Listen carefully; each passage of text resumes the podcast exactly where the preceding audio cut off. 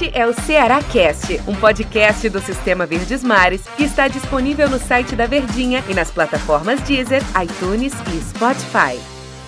Fala minha gente, tudo bem meus amigos? Sejam todos muito bem-vindos. Estamos começando mais um episódio do nosso Ceará Cast. Em episódio de pré-jogo. No episódio de pré-jogo a gente fica na maior expectativa do mundo e ainda mais quando é este jogo. Para me ajudar a conversar sobre essa partida, estou ao lado de Matheus Aragão. Bom no rádio, na televisão e também no podcast. Tudo bem, Matheus? Bom demais. A gente precisa de uma rima nova aí é, para colocar o podcast aí. internet, né? De repente a gente faz aí alguma brincadeira. É Matheus Mas... Aragão, bom no rádio, na televisão, podcast e internet. É, hoje vai, vai. Sempre um prazer estar aqui, meu querido Antero Neto. Venha mais vezes, você demora muito a vir aqui nos nossos podcasts, viu? Estou aguardando aqui sempre os convites. Não né? aguento mais o Daniel Rocha comigo, então você tem, é, que, tem que variar, realmente, né? Realmente é complicado. É, é insalubridade. Matheus Aragão, no episódio de ontem, que a gente esteve aqui com o Daniel Rocha, a gente já estava falando desse jogo, né? E eu tinha dito que, na minha cabeça, não vê outra coisa senão é, decisão, decisão, decisão. E é uma decisão não porque só é o jogo em atraso, porque a zona do rebaixamento está próxima, porque é um reencontro com o Gutinho, mas é também uma decisão porque, vejam só, faltam 11 jogos. E aí, sabe quando tem fim de campeonato e tem um time que está ali, meio que ameaçado, olhando para a zona do rebaixamento? Aquela velha história que a gente sempre comenta. Começa a fazer cálculos, começa a se apegar à matemática, pega a calculadora. Poxa, e eu fico muito acho que a palavra é triste, assim, um lamento ver o time do Ceará chegar a este momento e começar a olhar para a matemática. Ou eu estou exagerando aqui, não é hora para isso ainda, faltando 11 jogos para terminar o campeonato? Olha, Antero, não deveria ser hora para isso. Principalmente porque é, é como. Eu, eu gosto de falar isso sempre que. Nos últimos anos, para você ser rebaixado do Campeonato Brasileiro, você tem que fazer muito esforço. Né? A gente viu ano passado o Fortaleza fez bastante esforço. No retrasado, no ano, no ano anterior, Ceará. o Ceará fez bastante esforço e ainda assim não conseguiram ser rebaixados, né? A gente fala isso brincando, claro, mas é porque realmente os últimos anos têm sido nivelados por baixo. Tem sempre algum, alguns times que não conseguem sair daquela zona de jeito algum. Esse ano a gente está vendo aí o exemplo da Chapecoense, o próprio esporte é, tá ali por baixo. Uma vaga da Chape já foi, né? É, vaga. A, a Chape praticamente rebaixada. A Chape já foi. É, a Chape já, já não dá nem para contar mais. E, e, o que você está falando, seu raciocínio, só desculpa te interromper, Matheus, faz muito sentido, porque quando o seu time não rende, quando a sua equipe não lhe dá segurança, que é o mais ou menos o que está acontecendo com o time do Ceará, basta a gente olhar a classificação, o Ceará tem 14 empates. É um time muito banho-maria, sabe? Aquele time que você não, não põe confiança. Você olha para os outros. Você começa a olhar, poxa, a Chapecoense já foi. Como é que tá o esporte? Será que o Grêmio, o Santos, rapaz, como é que é a tabela desse time? Infelizmente, quando você não, não, não por, por suas próprias pernas, você se garante ou conquista os seus objetivos, você, no campeonato você tem que olhar para os outros, né? Você tem que mirar o adversário. Exatamente. E a sorte, digamos assim, do Ceará é que times que estão ali embaixo, que a gente esperava que em algum momento iam reagir durante o campeonato, como o Grêmio, como o Santos, até o próprio Bahia, não estão conseguindo fazer isso. O Grêmio e o Santos estão se afundando cada vez mais. O Bahia, desde a chegada do Guto Ferreira, tem tido uma reação, né? Foram quatro jogos do comando do Guto, é, duas vitórias, dois empates e o time não levou nenhum gol, né? O que realmente preocupa para essa partida de amanhã, porque a maior dificuldade do Ceará é fazer gol. Então, quando você pega um time com uma defesa bem montada, ainda mais com o Guto, conhecendo o Ceará do jeito que conhece, conhecendo todas as peças que o time do Alvinegro tem para tentar alguma coisa diferente, realmente eu vejo como um confronto muito complicado, ainda mais considerando que é um jogo fora de casa. E a gente sabe que fora de casa o Ceará não venceu nenhuma partida nenhuma. no Campeonato Brasileiro. Nenhuma partida. Então realmente é preocupante. Não deveria ser o momento para estar tá em desespero. O Ceará, querendo ou não, é o 14 colocado atualmente, então ainda tem uma galerinha aí para baixo. Mas diante do que vem rendendo o Ceará, diante do que vem pontuando principalmente, né? Porque às vezes você não rende tanto, mas você consegue uma vitória aqui, outra ali, fazer um pontinho inesperado, e o Ceará não vem conseguindo fazer isso. O Ceará, pelo contrário, vem deixando muito a desejar. O aproveitamento desde que o Thiago Nunes chegou é péssimo. Né? Uma vitória em oito jogos, quatro empates, três. Aliás, nove, nove jogos. jogos, né? Agora contra o Juventude, eu estava esquecendo de contabilizar esse. Mas cinco empates, três derrotas, então. É, quando você olha a pontuação do Ceará, o número de vitórias, o Ceará tem seis vitórias no campeonato em 27 rodadas. Faltam 11 jogos, né? O Ceará tem 31 pontos? Dois. 32 pontos. Então, para aquele número mágico, né, de você se safar de vez, 45 Olha. pontos, faltam 13 pontos. Digamos aí que o Ceará precisa de pelo menos 4 ou 5 vitórias. Quatro vitórias e um empate Quatro chegaria a vitórias e 45. empate, né? Faltam 11 jogos. Para um time que venceu 6 em 27, como é que eu vou confiar que vai vencer 4 em 11? Você foi no ponto. Esse é o ponto. Quando a gente fala da matemática, é essa aí que mais me preocupa. O Ceará, é, o Ceará venceu. Eu estava olhando aqui alguns números, né? O Ceará venceu seis. O Bahia venceu oito.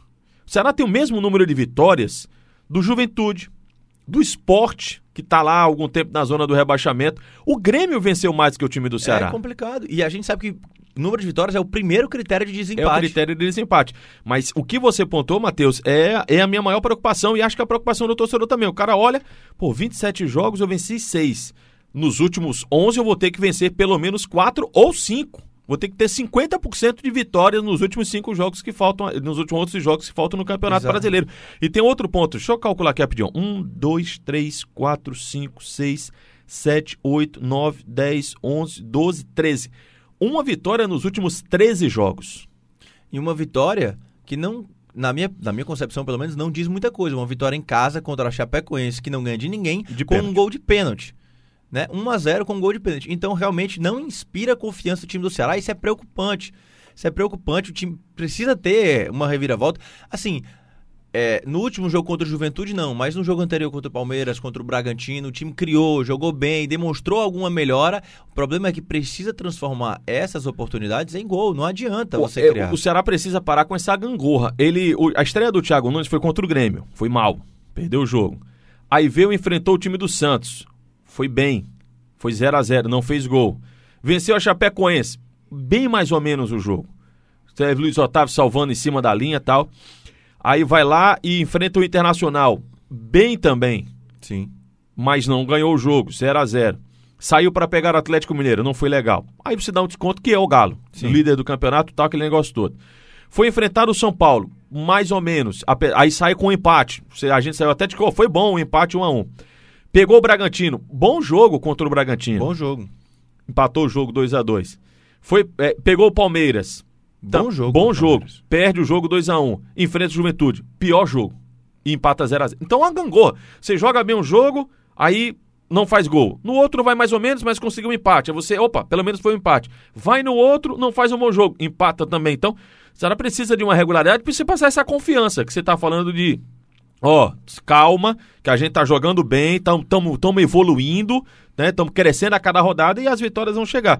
É, infelizmente o Ceará não passa essa segurança, né? Não passe. E aí é, é a questão que a gente vinha falando da dificuldade de fazer gols. Está faltando alguém chamar essa responsabilidade. Porque ano passado o Ceará teve o Vina brilhando em que todo chute que ele dava, praticamente a bola entrava. Tinha um detalhe, o Ceará é, só ganhava, aliás, quando o Vina não estava em campo, o Ceará não ganhava. Sim. O Ceará só ganhou ano passado quando o Vina esteve em campo.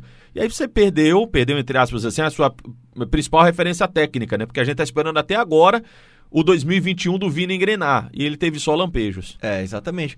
Então tá faltando esse cara que consiga botar a bola de braço, debaixo do braço e fazer o gol. Não precisa nem fazer muita coisa, não, porque o Ceará tem criado oportunidades. Pelo menos jogo sim, jogo não. Mas jogo sim, jogo não, você vencer um jogo e outro não, tá, tá tudo certo. Não, eu trocaria esses 14 empates que o Ceará tem no campeonato facilmente por 7 vitórias. Ah, logicamente. né? Ou cinco vitórias, quatro tro trocaria. Você imagina colocar mais 12 pontos aqui em cima do time do Ceará, Não. né? Aí, é, mas aí é bom demais também. Não, não, eu tô dizendo que eu trocaria, que é a questão do gol. Sim, o sim. Ceará tem muito 0 a 0 tem muito empate. Claro que teve empates heróicos, teve vitórias heróicas contra o Atlético Mineiro aqui no, no último minuto. Muitos jogos no de- nos últimos minutos. Mas é, empatou com, a- com o Cuiabá naquele jogo fora de casa quando tinha um jogador a mais. Então andou escorregando muito o time Sim. do Ceará, né? Então, se a gente pudesse trocar esses empates por alguém que tivesse feito a diferença. E essa diferença seria a vitória, placar mínimo 1x0, meio 1x0, faria uma Claro. diferença enorme na tabela de classificação. Não, muito grande. E assim, é.